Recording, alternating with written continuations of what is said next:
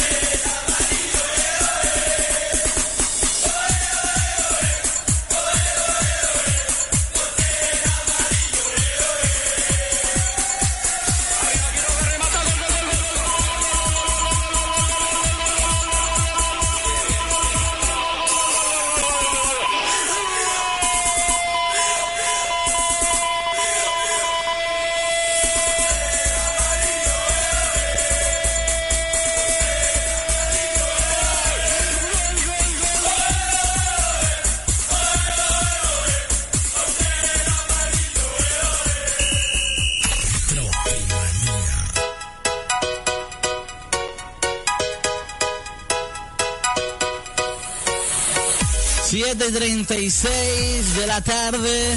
Seguimos en vivo y en directo en Tropimanía FM 106.3, 97.5, norte y sur de la isla querida de Gran Canaria.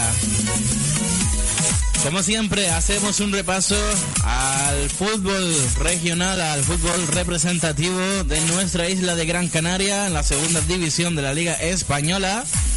Tenemos como cada lunes a nuestros compañeros de la página web, web gradacurva.com, a Fran y a David.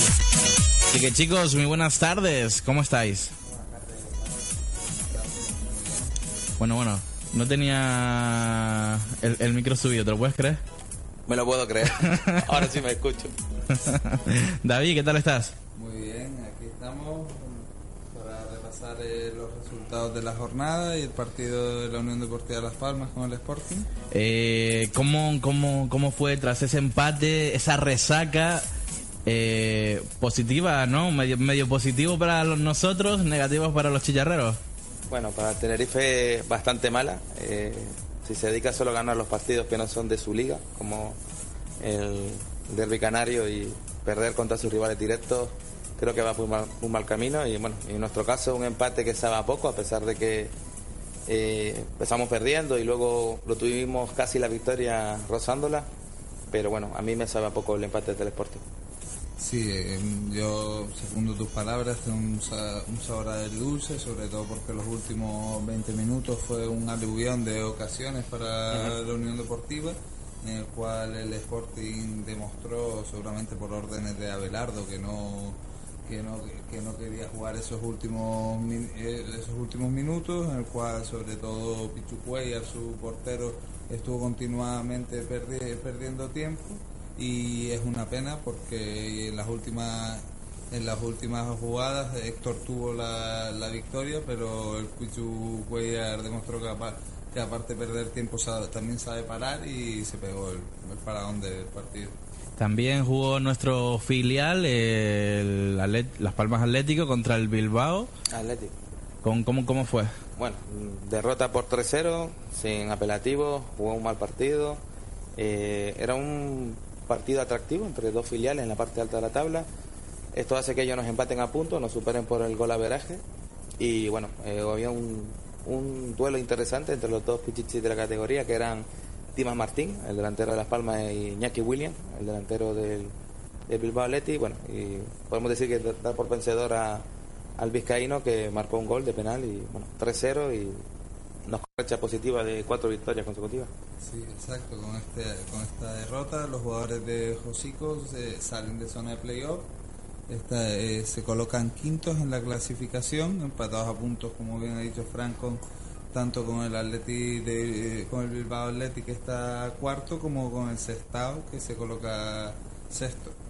Tras este empate de la Unión Deportiva Las Palmas 1 a 1, eh, el resto de equipos de la segunda división española nos acompañó y seguimos eh, otra semana más líderes. Eh, ¿A cuántos puntos estamos? ¿Cómo está el resto de la clasificación?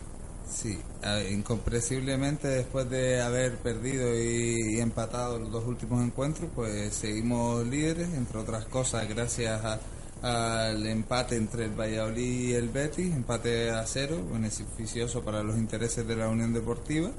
Eh, el Valladolid es precisamente uno de los dos equipos que empata puntos eh, en el liderato con la Unión Deportiva Las Palmas. El otro equipo que con el que estamos colíderes es el Girona, el cual ganó 3-0 a la Ponferradina en casa.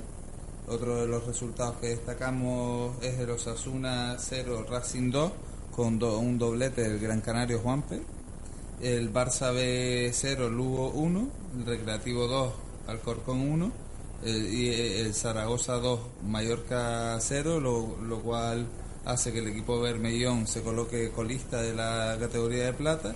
Y por último el Leganés 2, Tenerife 0, que como bien ha dicho oh, Fran, pues Tenerife se motivó con contra la Unión Deportiva y después los partidos que, que son con equipos con un nivel más parejo del suyo parece que se desinfla un poco.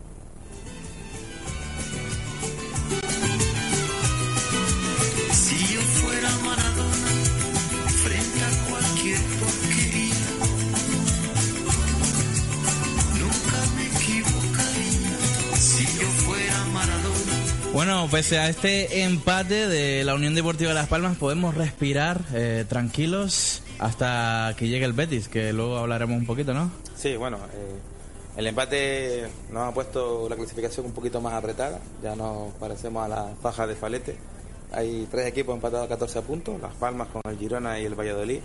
Nos pisan los talones Sporting y Betis con 13 puntos. Recordamos que el próximo partido, como tocan decir, Benito Villamarín contra el Betis a las 11 del domingo para Canal Plus. Y luego hay una pequeña tropa de equipos como la Ponferradina, el Zaragoza, el Recreativo y el Lugo, así hasta el noveno puesto con 12 puntos. Entre el primero y el noveno, solo dos puntos de diferencia. Bueno, eh, lo que nos importa ahora es este partido este fin de semana, lo que pasó. Eh, la primera parte nos fuimos eh, no voy a decir acojonados porque estamos en la radio y no se puede decir, ¿verdad? Pero ahí queda eso. Pero ¿cómo fue esa primera parte del Sporting de Gijón? Bueno, en la primera parte la Unión Deportiva Las Palmas tuvo bastante eh, posesión del balón, pero bueno, esa posesión no la supo acompañar con, con ocasiones. el Sporting planteó un partido de mucho contacto, con, mucho, con muchos choques y en el cual hizo que, Muñiz pronto se, se ganara la primera tarjeta amarilla, con lo cual yo pensé que el árbitro iba a controlar su juego, iba a controlar el partido, nada más lejos de la realidad, porque yo creo que, el árbitro perjudicó en parte los, los, los, intereses de la Unión Deportiva de Las Palmas, a lo mejor no en jugadas puntuales, pero sí en general y bueno, Las Palmas no, no tuvo ocasiones claras, salvo una salvo una ocasión de Ángel tras, tras una jugada que hizo con, con Aitami, en el cual llegó muy forzado al remate y, no pudo hacer nada ya que estrelló el balón contra el Pichu Cuello. Bueno, yo la verdad que hay dos maneras de ver la primera parte, una por los méritos para el Sporting de lograr que Las Palmas no pudiese realizar su juego. partido demasiado trabado, como decía David, de mucho contacto. Incluso en ocasiones, y me sorprendió y me da lástima por una leyenda del fútbol como Kini, en actitudes antideportivas, simulando lesiones, agresiones. Sí, porque desde el primer minuto empezaron, el portero sobre todo. Cuellar se cubrió de gloria. empezaron a perder tiempo a, hacer su partido. Es una forma de ensuciar la camiseta que yo creo que un club como el Sporting, tan histórico dentro del fútbol nacional, no se merece. Y luego, desde un punto de vista ya más propio, analítico de la Unión Deportiva, eh, el cambio táctico que supuso la inclusión de Julio. La gran novedad, ya, ya tuvo el transfer. ya hablaremos después de él ya. Eh, forzó un cambio de esquema, pasamos del 4-3-3 habitual con Paco Herrera a un 4-2-3-1 que es más parecido a lo que jugábamos con Sergio Lovera, también un esquema muy habitual en la categoría. Y para mí fue un elemento extraño el hecho de que Julio estuviera justo detrás de Araujo, de enganche, porque aportó mucha garra, mucho ímpetu, mucha gana, pero poco fútbol, la verdad. A la hora de generar juego, poco fútbol. El balón llegó a sus pies, lo retenía demasiado, mucho contacto y en cierta medida facilitó la labor defensiva del Sporting. Primer, primer gol de la, Unión, de la Unión Deportiva Las Palmas, no, del Sporting de Gijón. Una defensa mal basculada. Johnny, que ya sabíamos de antemano, junto con Guerrero, que era uno de los, las estrellas emergentes del nuevo Sporting, el que no tiene dinero para fichar. Y una buena jugada en la frontal del área, mal defendida también por la saga amarilla. Un tiro que aparentemente había rebotado y no, luego viendo la repetición se ve que no, que le golpeó bien y sorprendió a Lizoain. Sí, tuvo tuvimos mala suerte, ese balón golpeó en la espalda de, Javi Castellano y bueno, Raúl no Raúl que en otras jugadas del partido posteriormente estuvo un poco indeciso, en este caso en el gol no pudo hacer nada tras, eh, tras haber chocado en la espalda de Javi, pues era imparable bajo mi perspectiva. Bueno, una pregunta así, del tirón. Raúl sí, Raúl no, ya. Raúl sí. Hay que ver. Bueno, ahí con eso me lo dices todo, amigo.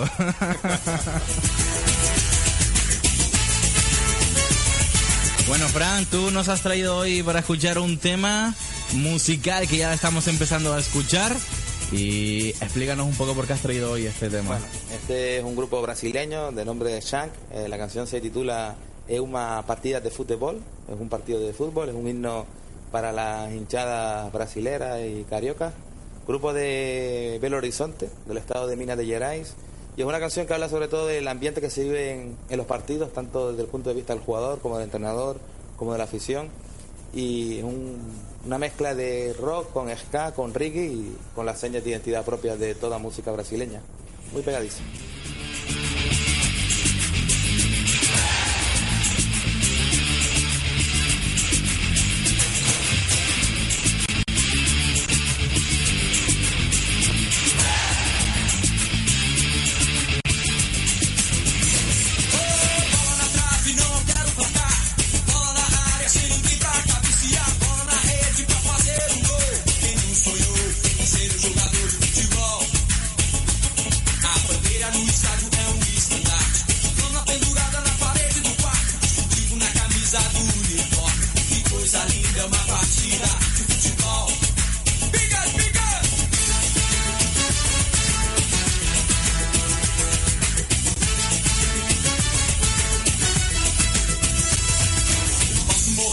meu time.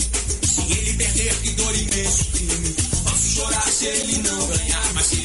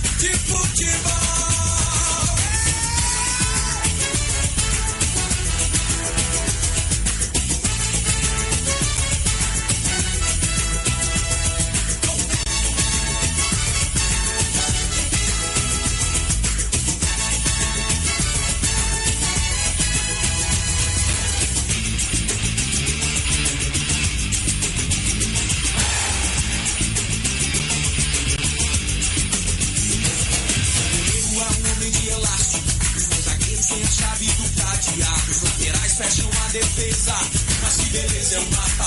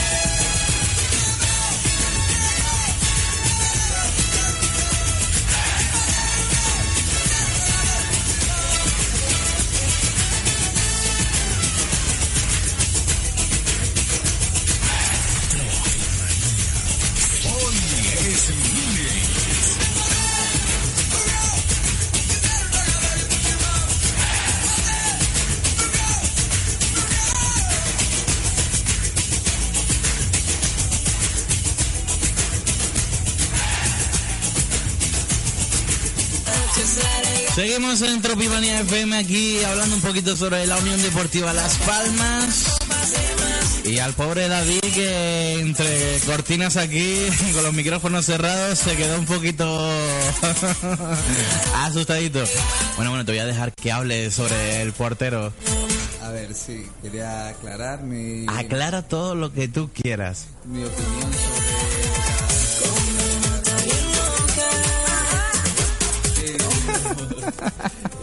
Ay, venga, venga, David, te dejo, te dejo. Creo que, bueno, durante estos partidos Raúl ha demostrado tanto sus virtudes como sus carencias, ha demostrado unos buenos reflejos, una buena personalidad y también ciertas carencias en ciertas jugadas por alto y, y sobre todo con el, con el balón en los pies.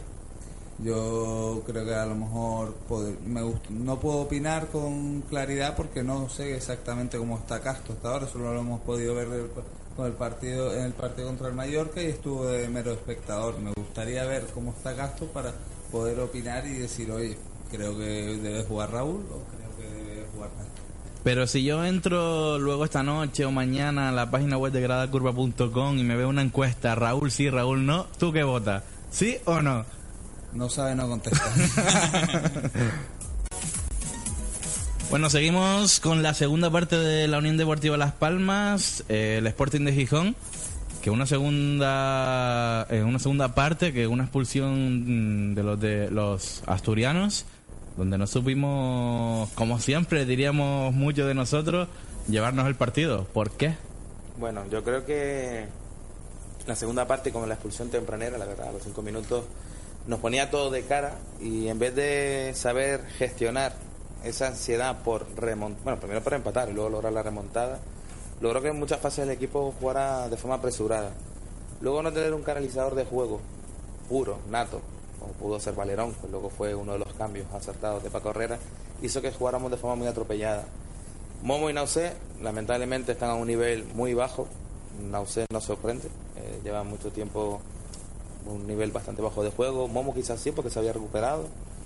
Y luego la verdad que Paco Herrera acertó con los cambios, cosa que no hizo en el derby contra el Tenerife. La entrada de Valerón, sobre todo de Guzmán por banda, que descongestionó el juego, aportó verticalidad, ganas y desborde. Y luego Héctor Figueroa, que ayudaba a Araujo, que estuvo demasiado vigilado casi todo el partido, que tenía que bajar a casi al centro del campo a buscar la pelota porque no le llegaba arriba. Uno de los problemas que generó Julio, para mí, su presencia en el campo de una forma tan adelantada, dio vuelta al partido. Conseguimos empatar, pero no ganar. Sí, eh, me gustaría recalcar algo que ha dicho Frank, que es la que la presencia de, de Héctor, de los minutos que estuvo jugando, que aunque no hiciera mucho con, con el balón, antes comentamos que tuvo una ocasión que por desgracia no fue gol, sí arrastraba con- constantemente a los defensas, eh, ocurre en el gol de Araujo, eh, y hace que, que, este, que el argentino esté menos vigilado y eso, y eso le, apo- le aporta bastante, porque durante todo el partido eh, Julio que se tenía que hacer las veces de media punta jugaba constantemente hacia atrás y veíamos que eh, el equipo estaba partido. Estaban Momo, y Nausé muy perdidos durante todo el partido como bien comentó Frank y Araujo arriba que era una isla prácticamente ¿Y a, y a Valerón cómo lo vieron en la posición que, que lo puso el entrenador? Bien, en una posición que ya otras veces ha estado, que es no de, pun- de media punta, perdón, sino de medio centro.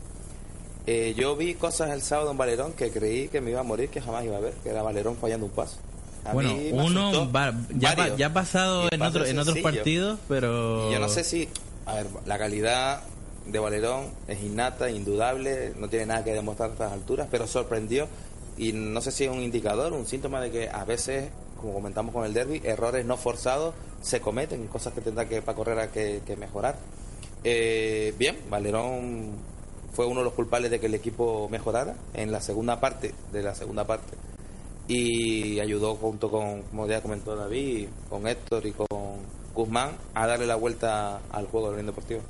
Sí, eh, Valerón estuvo impreciso, estuvo bastante impreciso en, lo- los pases, falló cosas que, que no suele fallar, pero también creo que le dio mucha posesión a Las Palmas, porque bajaba constantemente a, a pedir el balón entre los centrales y, y lo, y lo, estaba, y lo subía y le, da- le daba el balón a, y le daba el balón a Las Palmas. No estuvo muy bien en los pases, pero, pero bueno, tuvo, sí tuvo un par de pases bastante buenos, buscando siempre. El problema también no, no solo los pases de Valerón, desde mi punto de vista, sino que no tiene no hay desmarques de ruptura. No hay el, el, único que los estaba haciendo era Guzmán. que entró en el segundo tiempo, y si hacía, si hacía desmarques de ruptura de una, de, una, de una forma que Valerón puede hacer esos pases, si no si no hay desmarque y, los delanteros están y, estáticos, no no puede no no se puede romper una defensa como el, Sporting, con Nausea y con Momo que pedían el balón al pie en estático. Y no me gustó mucho la posición central luego con los cambios de Nausea como por detrás de Araujo porque entorpeció demasiado intentó recuperar su ya casi olvidado buen tiro de media distancia y la verdad que para mí fue un obstáculo Araujo que consiguió el gol del empate de, de Las Palmas, eh, medio volando, medio... Ese hombre está tocado con una varita mágica, marca sin querer, cuando no la ve venir y tuvo, lo que hay. Tuvo de las pocas ocasiones que Las Palmas mm, tiró a puerta, porque tampoco conseguimos muchos tiros, ¿no? Porque buscaba más bien los, los pases pero no, no, hubo, no hubo como otros partidos. El problema es que yo creo que lo, jugar con un solo delantero facilita, entre comillas, las labores defensivas de los rivales. Si Nauset y, Momo están a un mejor nivel, u otros jugadores como Guzmán, que generen peligro, que arrastren defensa. Con Guzmán se notó ya en los pases al centro, que es lo que había que hacer mucho antes. y esto, porque cuando pones otro delantero, ya no es solamente un referente, tienes otro. En el gol, como comentó David, la presencia de Héctor es vital. E impide que Bernardo llegue a la pelota, que sí llega a Araujo y finalmente entra dentro, ¿sabes? Sí, porque por muy bueno que sea Araujo, si es la única la única lanza que tiene la Unión Deportiva para, para que cree peligro adelante, se le cubre, se, se, una defensa bien colocada y, ya está. Y así está que durante todo el partido Araujo apenas eh, le, dio, eh, olió el balón. Eh, cuando tiene unos socios en, los, cuales le, le permiten que no sea el único vigilado, pues ya creo que, ahí puede entrar mucho más en juego. Dicho esto, de sus ocho goles, seis los ha marcado jugando solo arriba, sin estar ni Benja ni Héctor acompañándole. Pero es verdad que hay momentos, como partidos como el de ayer o cuando pasó con el Sporting, antes lo comentábamos fuera de, micro, eh, estos mismos cambios ayudaron a dar la remontada. Hay momentos en los que quizás Araujo necesita un apoyo en su misma línea para poder generar su fútbol. Sí, a, veces tampoco creo que sea necesario que juegue otro delantero con él, sino que a lo mejor el extremo eh, permute, cambie, cambie posiciones, cosa que, hace bastante eh, Guzmán moviéndose, cosa que a lo mejor podría hacer a, a Drubal también, intercambiarse posiciones constantemente para que, para que los defensas no le tomen la medida que, eh, al que está cubriendo pero la verdad que los, el partido que Momo y sobre todo Nauset no nos facilita bastante las ayudas para que la Unión Deportiva cree peligro. pudo, pudo haber llegado ese segundo gol, pero el portero del Sporting hizo un gran paradón en esos minutos finales. Eh, portero que iba a venirse a la Unión Deportiva Las Palmas. Alberto, el suplente de el suplente, El, suplente de Cuellar era el que iba a venir, que parecía que estaba todo arreglado y a última hora se echó para atrás. Pues muy bien que me corrijas, ¿eh? sí, fue una jugada de Héctor Figueroa que se quedó solo ante ante Cuellar y bueno, la adivinó la intención y tiró como hay que tirar, racito pegado al palo y es un gran paradón. Quizás lo único bueno que hizo Cuella en todo el partido, lo demás fue puro teatro. Sí, porque desde el, como comentábamos al principio, desde el minuto primero empezó a hacer... Desde el calentamiento. Desde el calentamiento, eso, eso no lo vi yo.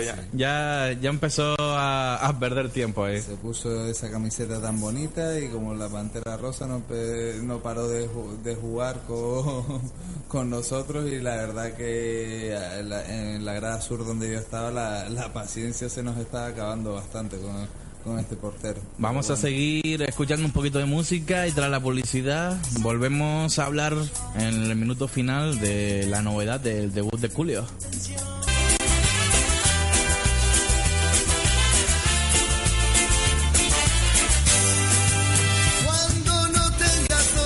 Seguimos en Tropimanía FM, son las 8 y 5. Los lunes aguantamos un poquitín más para acompañar toda la actualidad de la Unión Deportiva Las Palmas con nuestros compañeros de gradacurva.com, con Fran y David.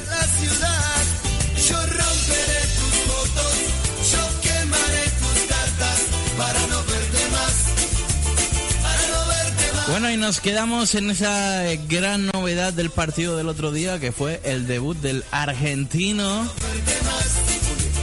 Julio.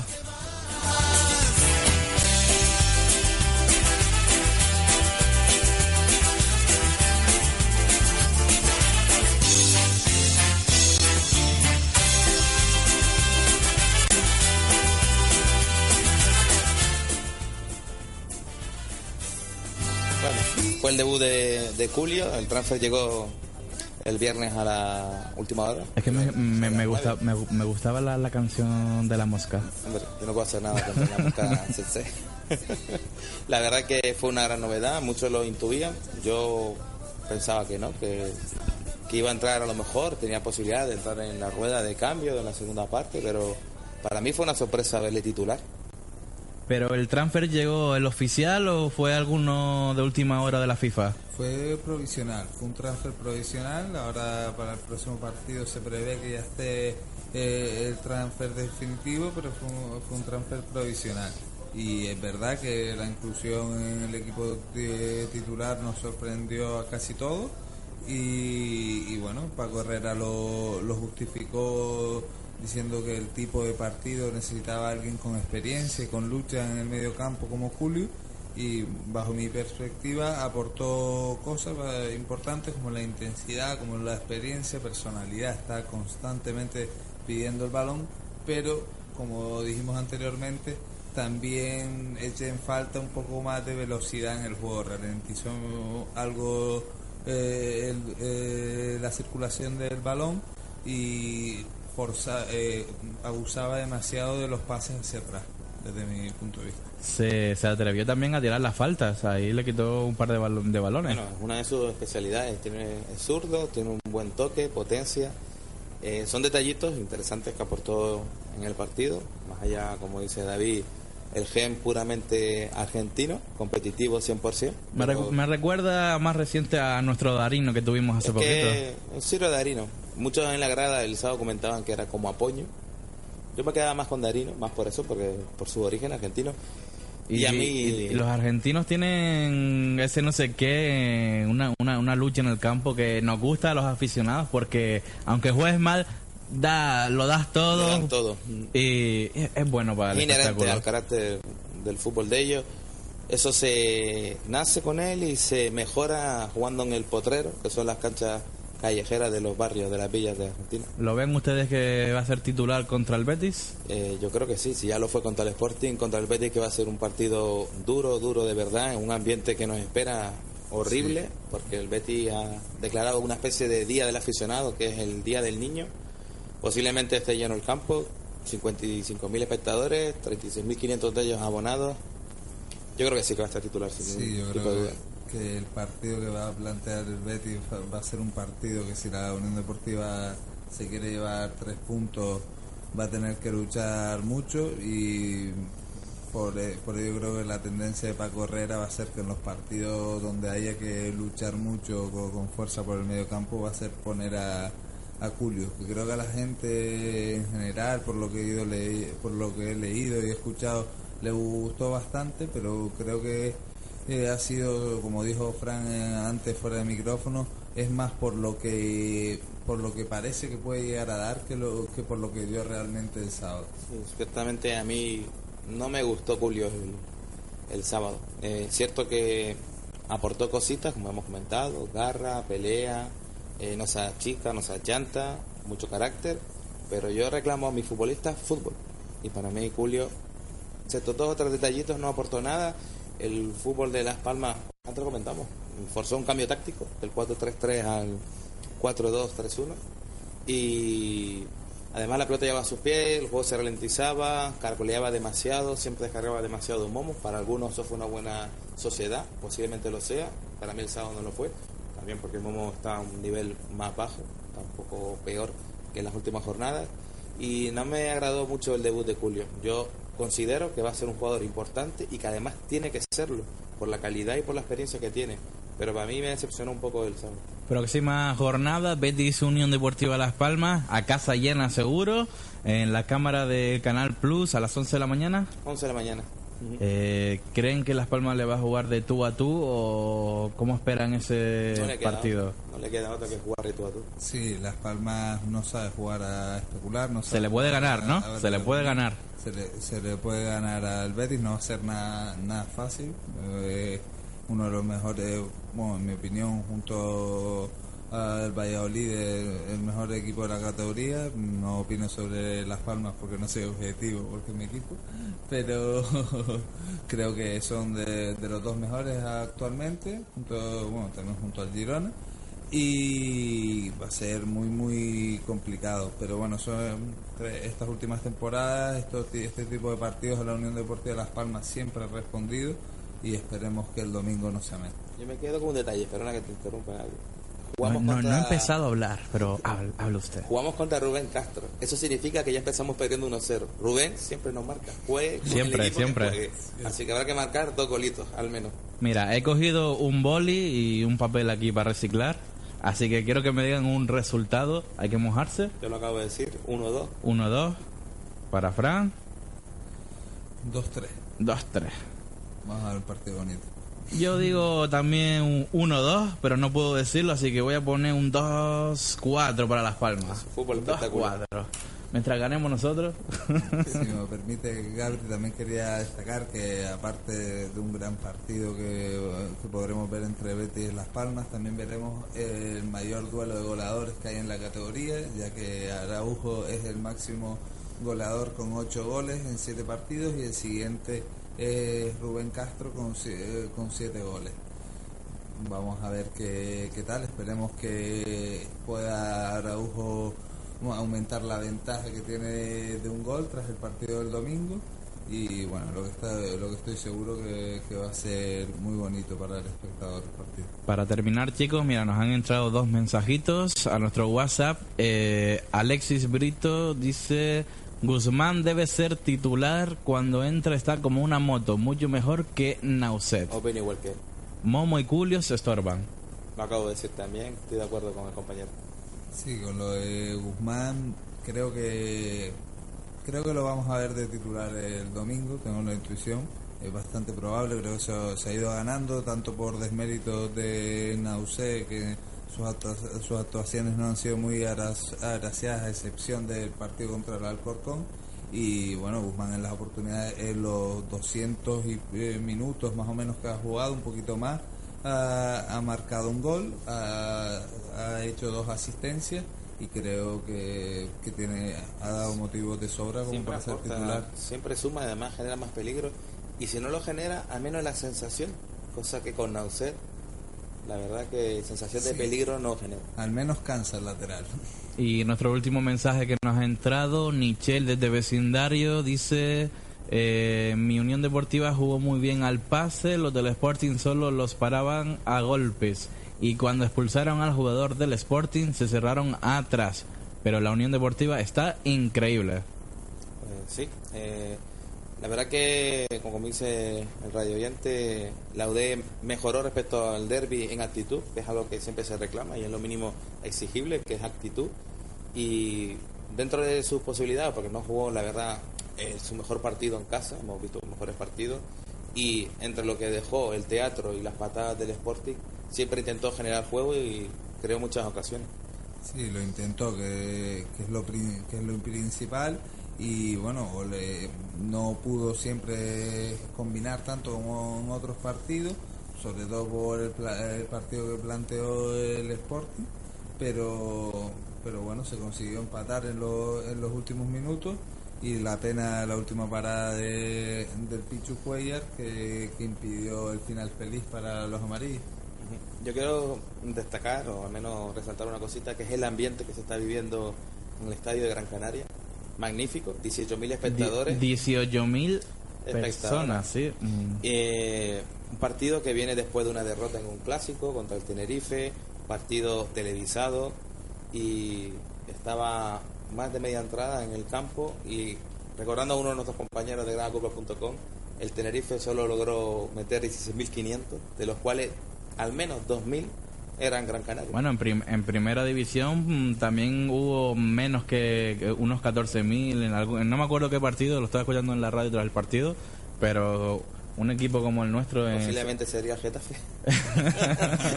no, eh, eh, era de Andalucía, pero no, no, no me acuerdo el equipo, pero para que vean la afición que tenemos aquí en la isla y bueno, vamos a ver qué pasa este, esta temporada. Otros años he sido yo muy crítico con el club, con las campañas de captación de abonados, pero creo que el lema que eligieron este año, el Somos Más, la clavó y además es un lema que ha calado en la gente y es verdad, somos más que todo lo que pasó en el desgraciado 22J y yo creo que pocos equipos después de una derrota afloran ese sentimiento como lo ha hecho la Unión Deportiva. Pues chicos, nos, nos tenemos que ir ya, se nos acaba el tiempo. Eh, nuestros compañeros de gradacurva.com, la página web de la Unión Deportiva Las Palmas, donde comentan todas las novedades. Mira, aquí nos acaban de entrar un WhatsApp. Grande UD, grande Grada Curva y grande afición. No sabemos quién es, pero mira, aquí nos están entrando más. Ahí eh, el WhatsApp. Está- estaremos recordando el resto de la semana nuestro número de WhatsApp. El Twitter de Grada Curva es arroba Grada Curva. Pueden con- conectarse con ellos, nuestros compañeros. Así que ya saben, nosotros nos vemos la próxima semana. Eh, David, Fran, hasta el próximo lunes. Hasta el próximo lunes, Gabriel. Buena semana. Muchas gracias.